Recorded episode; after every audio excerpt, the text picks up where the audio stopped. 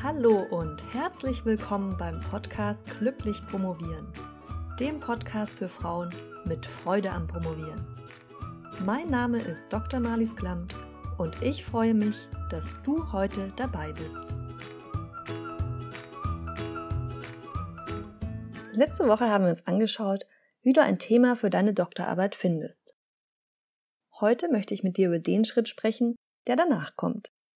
Dieser ist nämlich maßgeblich dafür, dass dein Promotionsmonster kontrollierbar bleibt und dir die Promotion nicht direkt zu Beginn über den Kopf wächst.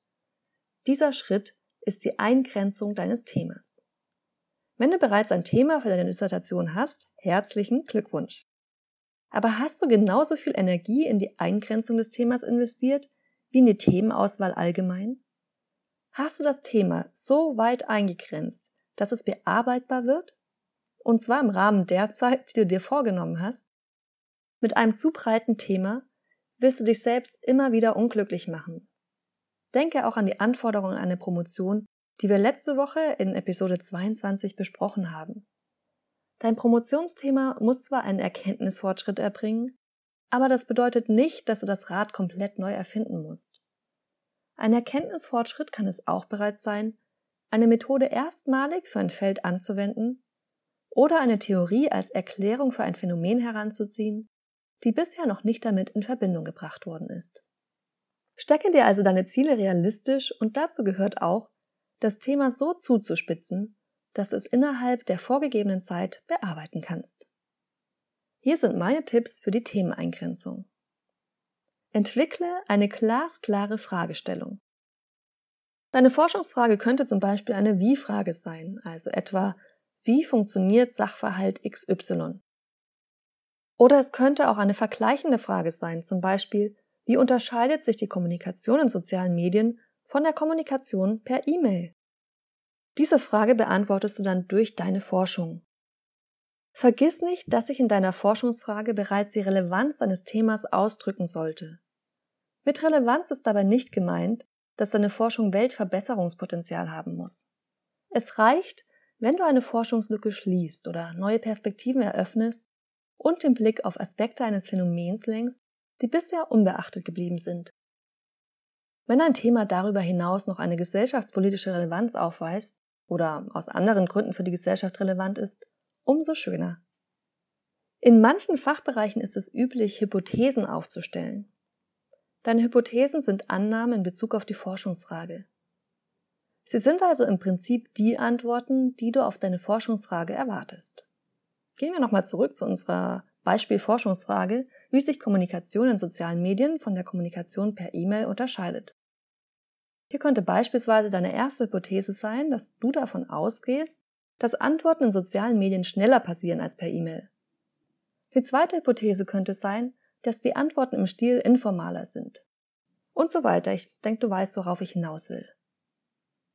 Deine Hypothesen denkst du dir nicht einfach aus, sondern beziehst die Ergebnisse vorhandener Literatur mit ein und eventuell von eigenen Beobachtungen oder aus Vorstudien. Ob deine Untersuchungsergebnisse schlussendlich darauf verweisen, dass die Hypothese richtig ist, oder ob du sie verwerfen musst, ist erst einmal nebensächlich, denn du forschst ja ergebnisoffen und nicht, um ein bestimmtes Ergebnis zu produzieren. Falls du unsicher bist, ob in deinem Fach mit Hypothesen gearbeitet wird, schau einfach in einige bereits existierende Dissertationen, wie das dort gelöst ist. Eventuell siehst du dabei auch die Variante, statt Hypothesen aufzustellen, die Forschungsfrage noch einmal in mehrere bzw. genauere Fragen zu untergliedern. Am besten ist es natürlich, wenn du Zugriff auf Doktorarbeiten hast, die bei deiner Betreuerin oder deinem Betreuer geschrieben wurden, denn das ist ja die Person, die deine Arbeit am Ende benoten wird. Und deshalb auf jeden Fall damit einverstanden sein sollte, wie du es machst. Als nächstes mach den Realitätscheck. Wenn du deine Forschungsfrage formuliert hast, dann schau sie bitte noch einmal gründlich an und frage dich, ob sie wirklich im üblichen Zeitraum für Promotion realistisch zu bearbeiten ist. Meist ist die Fragestellung am Anfang noch viel zu breit formuliert. Viel seltener ist es der Fall, dass sie einen zu kleinen Bereich abdeckt und quasi nicht für eine Promotion ausreicht. Sobald du eine eindeutige Formulierung gefunden hast, sprich bitte auch unbedingt mit deiner Betreuung, um abzuklären, dass die Fragestellung so relevant, präzise und nicht zu breit ist. Zwei Fragen, die du dir ebenso stellen musst, sind erstens, ob deine Methodik zur Fragestellung passt und zweitens, ob du mit deinen Fachkenntnissen und in dem Fach, in dem du promovierst, diese beantworten kannst. Es bringt dir nichts, eine hochinteressante politikwissenschaftliche Frage zu stellen, wenn du Kunstwissenschaftlerin bist. Genauso wenig bringt es dich weiter, eine Frage zu formulieren, die man mit einer Methode bearbeiten muss, mit der du dich überhaupt nicht auskennst. Mal abgesehen von der erheblichen Zeit, die du zusätzlich einrechnen müsstest, ist es zwar schon prinzipiell möglich, dich in eine neue Methode einzuarbeiten. Das bringt dir allerdings nichts, wenn diese in deinem Fach nicht akzeptiert wird und deine Doktormutter oder dein Doktorvater sie ablehnt. Wenn du empirisch arbeiten willst, beziehungsweise das müsstest, um die Fragestellung angemessen beantworten zu können, dann ist damit auf jeden Fall mehr Aufwand verbunden, weil du selbst Daten erheben musst. Umso wichtiger, hier einen Fokus zu haben.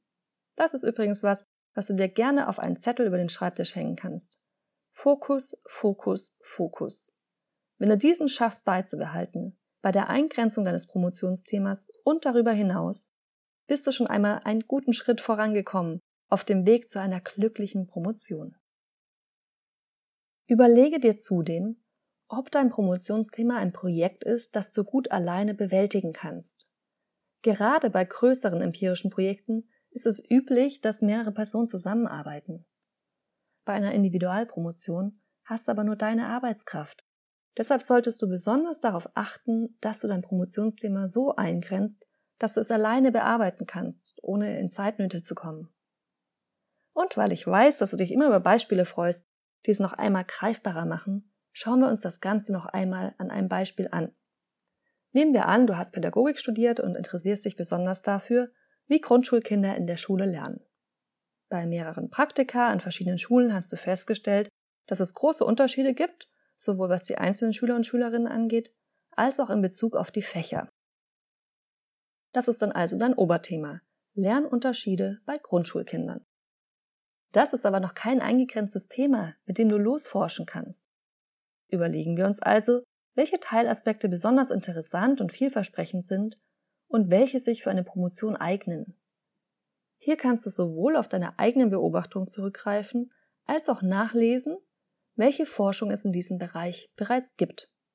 Zum einen, weil du natürlich kein Thema bearbeiten willst, für das es schon zahlreiche Studien gibt, und zum anderen, weil dir die Literatur Hinweise gibt, in welche Richtung es sich lohnt, weiter zu forschen. Aber zurück zum Beispiel. Du machst erstmal eine Liste mit allen Dingen, die dir während der Praktika aufgefallen sind in Bezug auf die Lernunterschiede. Vielleicht ist dir aufgefallen, dass bestimmte pädagogische Ansätze vielversprechender sind als andere. Oder gerade bei einer bestimmten Teilgruppe der Schüler und Schülerinnen besonders gut funktionieren, zum Beispiel bei den Jungs oder bei Schülern und Schülerinnen mit Migrationshintergrund.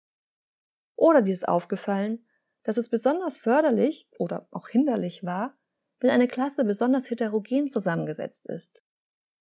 Eventuell hatten die Lernfortschritte auch mit der Klassengröße zu tun? Überlege dir hier ruhig, welche Faktoren es alles gibt.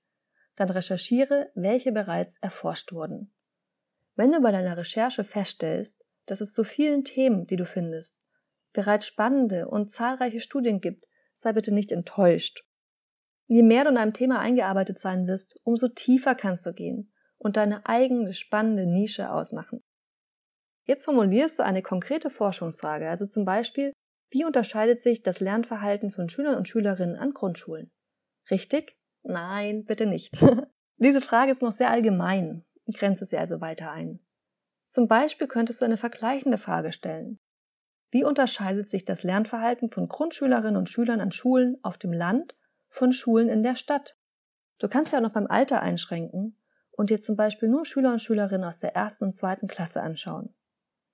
Oder du zielst direkt auf aktuelle pädagogische Ansätze ab und deren Auswirkungen auf Leistung und Zufriedenheit.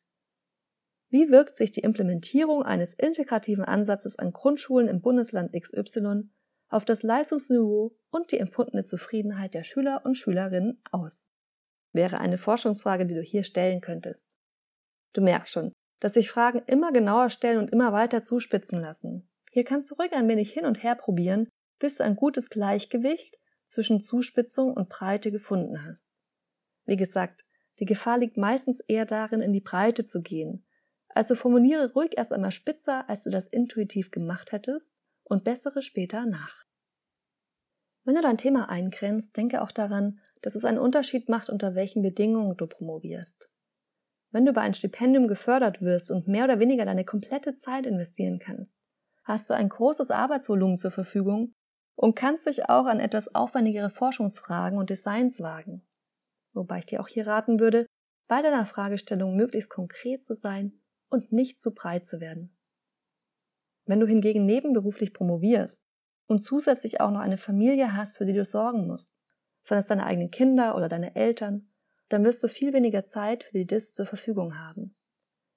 In diesem Fall ist ein eingegrenztes und gut bearbeitbares Promotionsthema umso wichtiger. Und für heute habe ich auch noch eine Aufgabe für dich. Schau dir Dissertationen aus deinem Fachbereich an und notiere, wie dort die Fragestellung und Hypothesen formuliert worden sind. Schreibe dir ruhig Positivbeispiele auf und auch solche, die du weniger gelungen findest. Notiere, weshalb du sie gut oder weniger gut findest. Wo ist deutlich zu erkennen, dass das Thema klar und zugespitzt formuliert ist und wo nicht? Woran erkennst du das? Wie kannst du es auf dein eigenes Forschungsvorhaben übertragen? Nimm diese Aufzeichnung nun als Grundlage dafür, dich an die Bearbeitung deiner eigenen Fragestellung zu machen. Dein Oberthema hast du ja bereits gefunden. Auf dieser Basis kannst du nun dein Thema weiter eingrenzen. Falls du noch gar kein Thema hast, höre dir unbedingt noch einmal Folge 22 an. Und komme bitte nicht auf die Idee, dass die Themensuche nur eine Woche dauert, weil nur eine Woche zwischen der Podcast-Episode zur Themenfindung und der zur Themeneingrenzung lag. Ein passendes, relevantes und bearbeitbares Thema zu finden, ist ein unglaublich wichtiger Baustein für deine Doktorarbeit. Nimm dir deshalb genügend Zeit dafür, sonst holt es dich immer wieder ein. Ich hoffe, ich konnte dir vermitteln, wie wichtig es ist, eine klare Forschungsfrage zu entwickeln und dein Thema einzugrenzen.